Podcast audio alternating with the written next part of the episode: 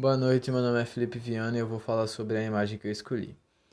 Nessa imagem, a gente vê a Mona Lisa de máscara e é algo muito normal, né? Ver pessoas de máscaras hoje em dia. Infelizmente, essa é a nossa realidade, porque já são mais de 120 dias de confinamento, mais de 500 mil mortes no Brasil e milhões de mortes no mundo. E mesmo assim, ainda tem pessoas que insistem em quebrar a quarentena desnecessariamente, porque a gente tem que se cuidar, né? Porque não é só a gente. No meu ponto de vista, essa imagem da Mona Lisa pode ser interpretada como uma crítica à sociedade, porque se até mesmo a Mona Lisa está de quarentena e usando máscara, porque a maioria do povo não está seguindo esse exemplo.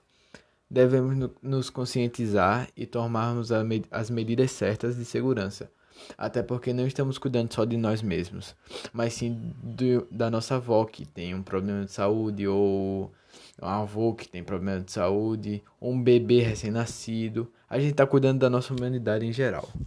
E é esse meu trabalho.